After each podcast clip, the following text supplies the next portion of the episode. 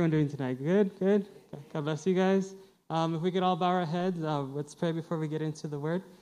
Uh, thank you, Lord, for this great day of life you've given us, Lord. Um, Lord, thank you for this opportunity to be able to share your word, Lord. Um, we ask that uh, it's a blessing and you, for you to give me the strength, Lord. And uh, in the name of Jesus, amen. Okay. Um, so, I'm going to go ahead and take off my mask. Sorry. you guys probably haven't seen me in a while, right? but um, uh, today's topic is going to be on overcoming despair. Oh, you guys can go ahead and sit down. I'm so sorry. I wanted you guys to suffer with me standing, you know.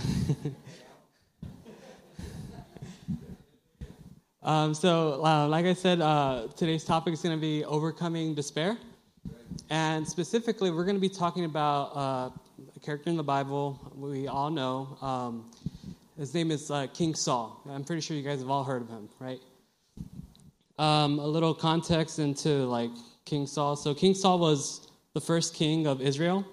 Uh, he was appointed by the people because everyone really wanted a king because all the other um, neighboring like uh, countries or uh, groups of people they all had their own king. So uh, Israel also wanted to have their um, a leader as well, and um, they went and looked for like someone who like you know gave off that royal vibe, you know. Um, and uh, King Saul was um, very tall, very handsome, and uh, very strong, but um, he also had his own flaws. And uh, that's what we're going to be focusing on right now. So if we could turn to uh, 1 Samuel 15, 1 through 3, we'll get right to it. Um, so here we have um, God, he gave um, the king a command, right? So one day Samuel said to Saul, It was the Lord who told me to anoint you as the king of his people, Israel. Now listen to this message from the Lord. So here, uh, the Lord's going to lay out the plan for what he wants uh, King Saul to do. Uh, this is what the Lord of heaven's armies has declared. I have decided to settle accounts with the nation of Amalek for opposing Israel when they came from Egypt. Now go and completely destroy the entire Amalekite nation men, women, children, babies, cattle, sheep, goats, camels, and donkeys, everything. So, from like the animals to the people to everything that they own. Like he said to get rid of everything. Then Saul, oh, okay, I'm sorry. Uh, can we stay on three real fast? Um, so uh, the Lord gives pretty clear instructions, right? He, he, uh, he, he laid out everything that he wasn't supposed to destroy. And there's no ifs, ands, or buts. He didn't say, oh, only these certain goats or these certain camels. or No, he's saying all of them. And uh, it's, it's important to note that because um, if we go to uh, the next verse, uh, 7. So then Saul slaughtered the Amalekites from the Havilah. We can stay right here for a bit, okay? So from Havilah all the way to Shur, east of Egypt. Egypt, sorry. Um, so he did the first thing, right, uh, which is slaughter the Amalekites. Uh, the next verse, Amalekites. Thank you. uh, he captured Agag, the Amalekite king, but completely destroyed everyone else. So that's one thing he's already doing wrong. He captured the king instead of you know destroying him like God asked him to. And then Saul and his men spared Agag's life and kept the best of the sheep and goats and cattle, the fat calves and the lambs, everything. In fact, everything, in fact, that appealed to them. They destroyed only what was worthless or of poor quality. So, uh, stay right there. Um, right here, we see that, like, he completely ignored God's orders, right? And it's this is something that is going to be, I mean, first off, um, King Saul always, uh, he had his victories in battle and everything, but um, he always had something, he always listened to his own desires too and he put his needs above what God was asking him to do. And we're going to learn what happens to him because of that. So if we go to uh, verse 15, 22 to 23. So uh, this is after he, uh, he conquers uh, Amalekite, the Amalekite people. Sorry. Um, it's true that the army spared the best of the sheep, goats, and cattle, Saul admitted. So um, here Samuel was questioning him asking him what happened because he went to go visit him after they, they won the battle, and he still heard all the sheep, everything go. He saw everything, and he saw that Saul wasn't doing what the Lord had asked him to do. And so um, right here, uh, Saul admitted, but they're going to sacrifice them to the God, Lord your God. We have destroyed everything else. So here he's like, you know, he's not trying to, he's not admitting to his mistake or anything like that. He's, he's saying, oh, but we're planning on doing this instead because we're trying to do this for God. Um, and uh, if we go to, sorry. Then Samuel said to Saul, Stop, listen to what the Lord told me last night. And then uh, Saul asked, What did he tell you? Samuel said, Although you may think little of yourself, you are, not, are you not the leader of the tribes of Israel? The Lord has anointed you king of Israel. And the Lord sent you on a mission and told you, Go and completely destroy the sinners, the Amalekites, until they are all dead. Why haven't you obeyed the Lord? Why did you rush for the plunder and do what was evil in the Lord's sight? And then here we have Saul. He's like trying to bargain and reason. He's like, Oh, but I did, Lord. Saul insisted, I carried out the mission he gave me. I brought back King Agag, Agag sorry, but I destroyed everyone else. So he's still not admitting to his mistakes. He's, he's sticking to his, to his, uh, his guns, right? And um, his uh, then my troops brought in the best of the sheep, goats, cattle, and plunder to sacrifice to the Lord your God in Gilgal.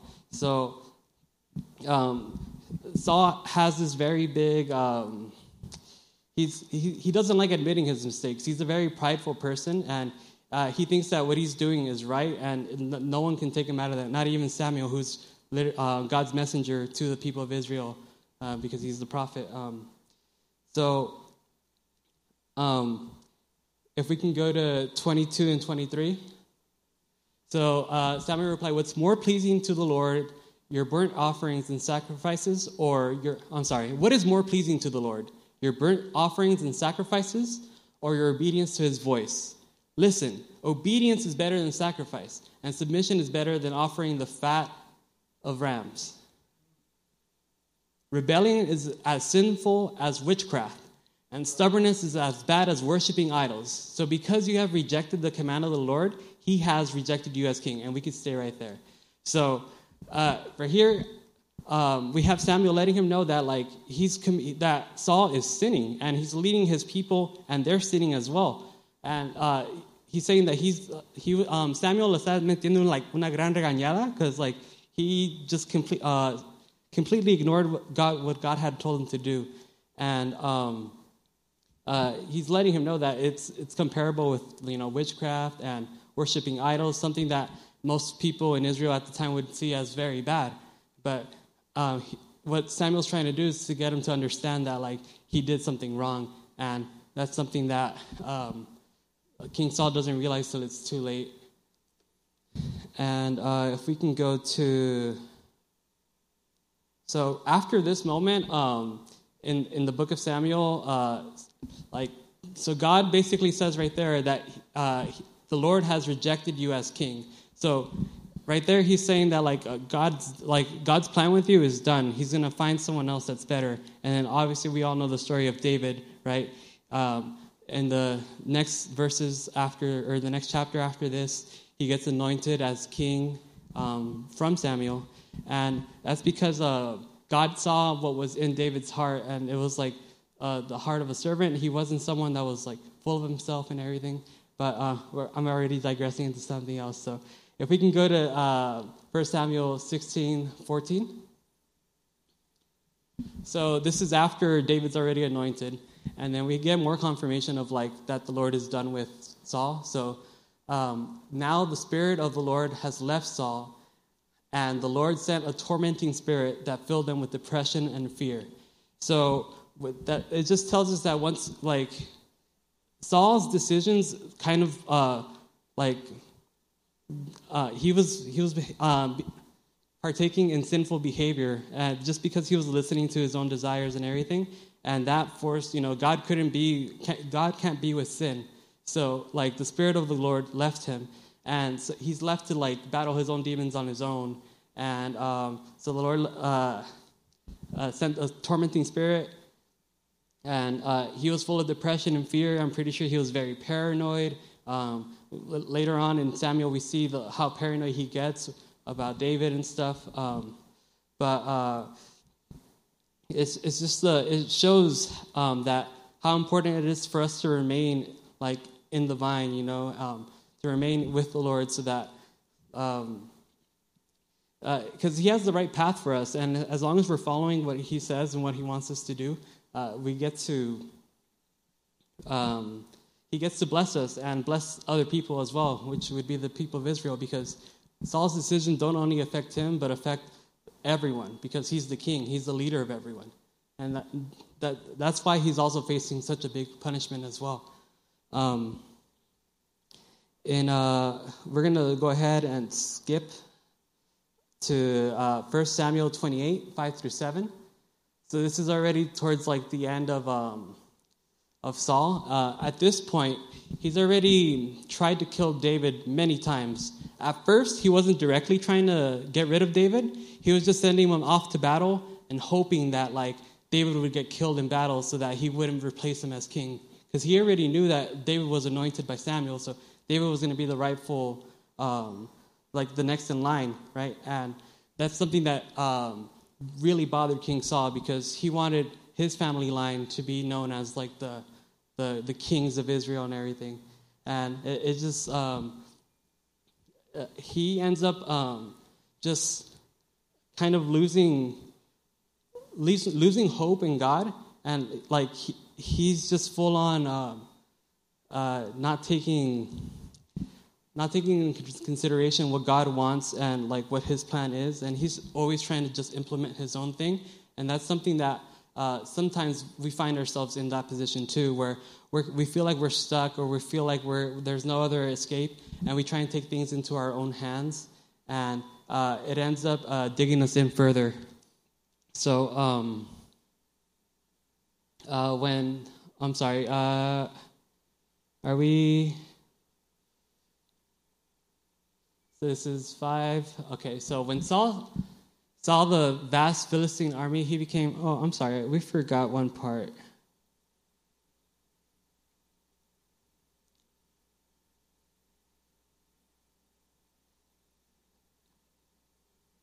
Okay, so 28, 5, okay.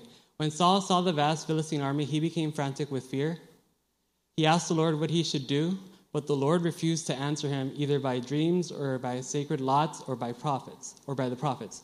So he's trying to communicate to the Lord, like, because he sees the vast Philistine army that's surrounding. So all throughout this time where he's been like on manhunts for David, because David was fleeing everywhere, going from cave uh, going to a different country, and he, uh, he kept trying to search for him, search for him.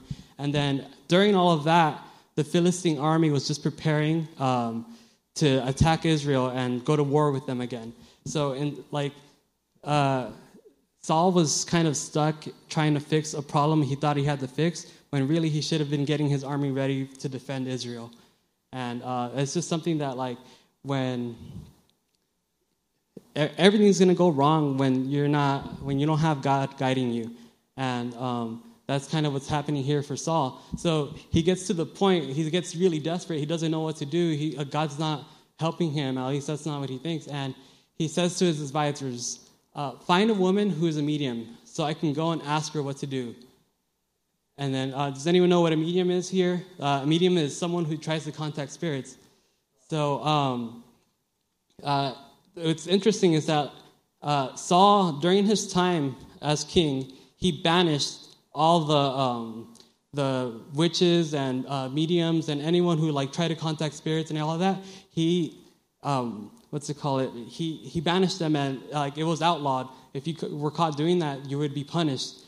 And so um, uh, it just goes to show that like uh, he was capable of doing the right thing, but he always just kind of chose his own will over God's. And like, even though he did some things that were right in the end, like we're supposed, we're not supposed to just do things one like in one area do things for God and then in the other our way. You know, it, we have to be fully committed and loyal to God's will, and that's something that we always have to keep in mind because once we're out of that, then you know that's when the problems start happening. So he ends up going to a medium uh, his advisors replied, There's a medium at Endor. Uh, can I have the next verse, please? And so Saul disguised himself by wearing ordinary clothing instead of his royal robes. Then he went to the woman's home at night. So he's trying to do this very sneaky because he knows that, that it's wrong. He's, he's, he's well aware, but he's just very desperate and willing to do anything for a way out of because he just doesn't know what to do at this point. And um, that's something that um, when when you're found in despair as well, um, like, and you're not seeking like help from God, and you're just uh, you know trying to fix things on your own, like either um, by uh, asking advice from people that you know won't give you good advice, you know that are going to recommend you to go to drugs or go to alcohol, and you know that that just. It, eh, th- those things never help. You know, they only make your situation worse. They give you something else to deal with. But right here we have um, uh, Saul. He, he then went to the woman's home at night, accompanied by two of his men. I have to talk to a man who has died, he said. Will you come up, call up his spirit for me? Are you trying to get me killed? The woman demanded, because you know that the law at the time was that none of that was allowed. You know that Saul has outlawed all the mediums and all who consult the spirits of the dead. Why are you setting a trap for me?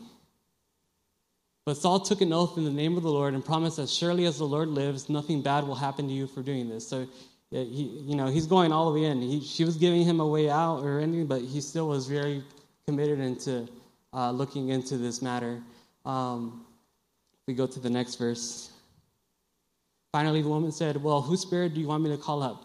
And says, Call up Samuel, because at this point, Samuel had already passed away and uh, that was the only person who was willing to like listen to, to Saul and give him advice. So he calls him up, right?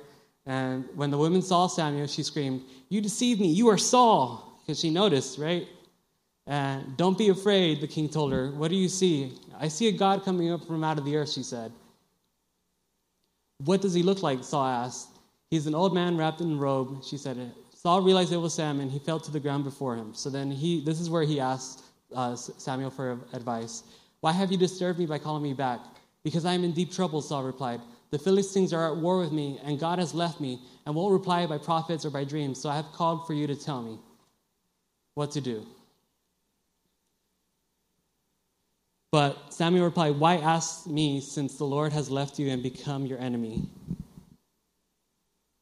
The Lord has done just as he said he would. He has torn the kingdom from you and given it to your rival David. The Lord has done this to you today because you refused to carry out his fierce anger against the Amalekites. So we could stay right there. So this is happening all the way until chapter 28, and uh, this thing happened like 15 chapters chapters ago. It happened at uh, uh, 1 Samuel 15 when like he was supposed to destroy the whole Amalekites. So it goes to show that like you know time has passed and everything. Because um, before then, um, David was a, a young uh, he was like around 12, 13, 14, around there, um, during the time Saul went to go battle the Amalekites. And obviously, right here, we have uh, David as a younger man because he's been um, conquering battles and everything. And um, uh, so, like, Saul probably had forgot, you know, oh, he probably just thought, oh, it was fine in the end, right? Like, I'm still king, I'm still here. But he was just trying to get rid of David and everything. But at the end, um, you know, he's getting confirmation that like his reign is coming to an end. And the Lord has done this to you today because you refuse to carry out his fierce anger against the Amalekites. What's more, the Lord will hand you and the army of Israel over to the Philistines tomorrow, and you and your sons will be here with me. So right here, this is Samuel saying that. So he's saying that like your sons and you are gonna die, and like you guys are gonna be in the place of rest with me. And um, the Lord will bring down the entire army of Israel in defeat. So this is affecting the whole country of Israel.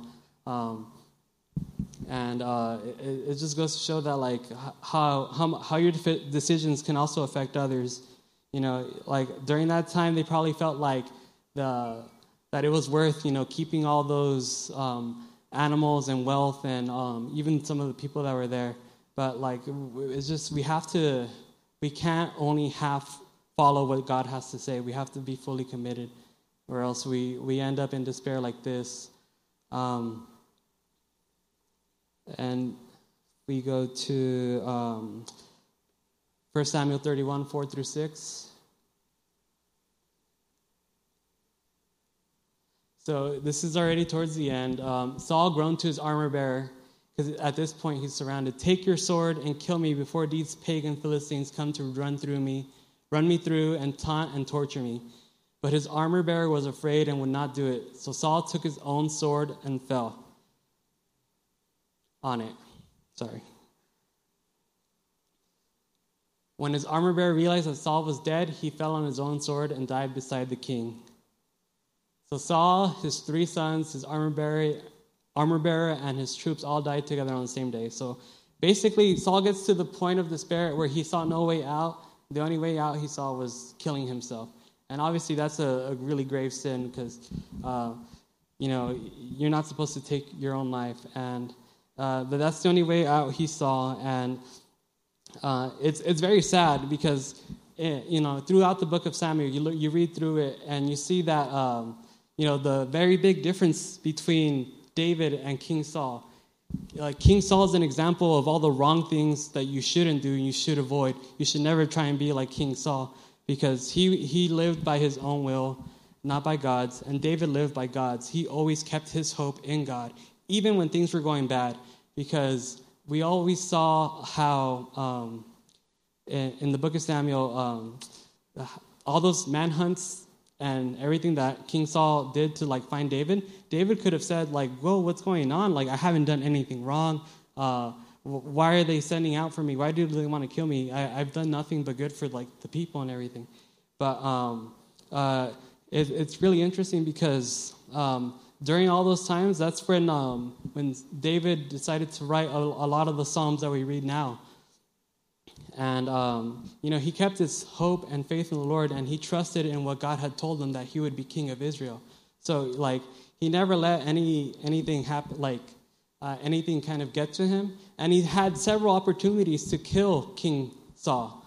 Uh, and he always gave it like, no, it's wrong because he's the king of Israel. I can't kill the leader of our people. That, that would be seen as wrong. He was letting God do it in his timing. Like he never like even though that would have been the smartest and like fastest way to the throne is taking out the current leader, but like he knew that that wasn't what the way that God wanted.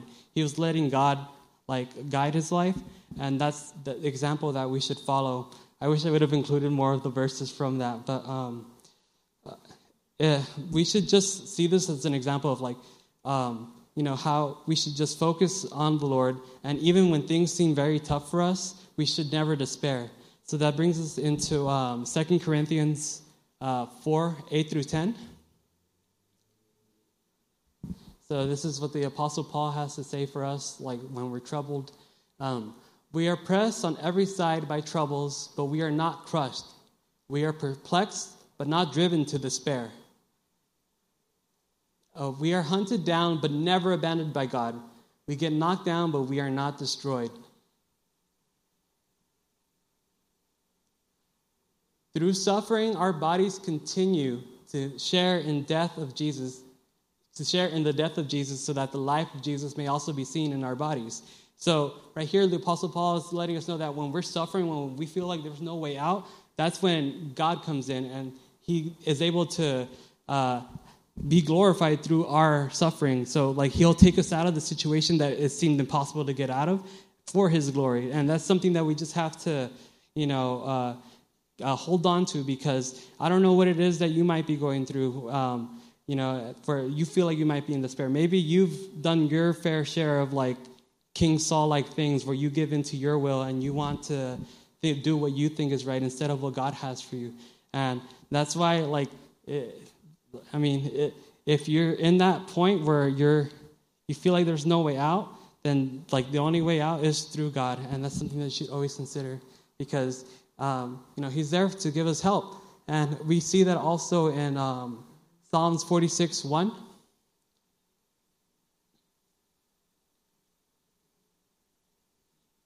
So God is our refuge and strength, always ready to help in times of trouble. You know, this is something that David wrote, you know, and he might have written it during those times when Saul was hunting him. Uh, if we go to uh, Psalms 50 15, uh, then call on me when you are in trouble, and I will rescue you, and you will give me glory. So, see, here, here we see, like, you know, whenever we're in trouble, we're supposed to seek to Him, and then like it'll be for His glory. So that's something that we could always count on, you know. Um, if we go to Proverbs 18:10, uh, the name of the Lord is a strong fortress. The godly run to Him and are safe. So you know, it's, the Lord is a strong fortress, and we're supposed to run to Him and are safe. So, right here we have we have to be in Him in order to be safe. If we're outside doing what we want to do, then we're not safe, and that's something that you always have to be considering. If if you've if you've ever find yourself outside of the fortress, just you know remember read like hold on to these um, verses and just remind yourself that through Him is where we have our refuge. And um, if we can go to our Psalm 43. So, declare me innocent, O God. Defend me against these ungodly people. Rescue me from these unjust liars. For you are God, my only safe haven. Why have you tossed me aside? Why must I wander around in grief, oppressed by my enemies? Send out your light and your truth. Let them guide me. Let them lead to your holy mountain, to the place where you live. There I will go to the altar of God, to God, the source of all my joy.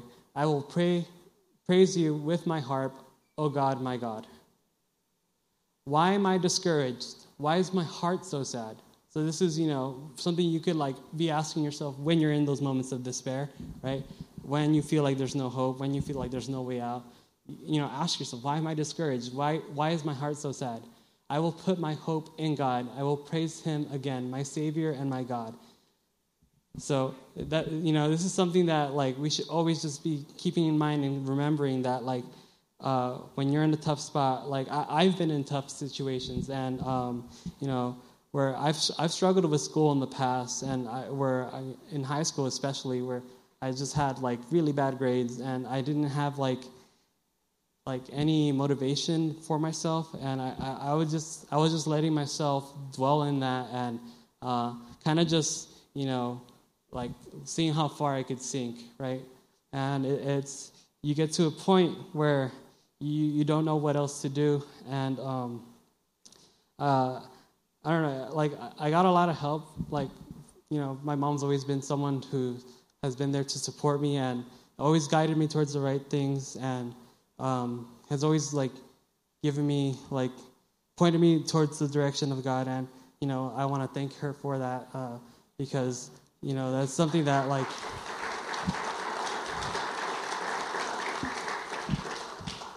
Uh, I, I could have been, you know, uh, in a much worse spot had I not uh, had the support of her and also the support of God. And um, uh, I, I felt like there wasn't a way out, and I, I used to um, uh, I used to do certain things that would kind of like help help me not think about it. Like I got really into um, like video games just to distract myself and like to kind of like uh, be a part of something else that like didn't have to like deal with the things here in the real world, and that's something that's like not healthy.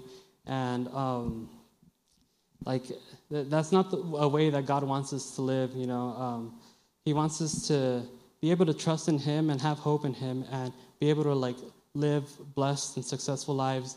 And the only way we can do that is if we come to terms with, like, things that we have done and we bring them to them, right? Because that's the only way we're able to let go of the past and our sins is, you know, we give them to Him. That's what Jesus, that's the whole reason why Jesus died for us on the cross it's so that he took his sin, our sin with him so that uh, we may be cleansed. And that's something that, you know, we all have to always remember, you know. Um, this month's or this year's topic here for Remnant Rising is going to be the path to purity.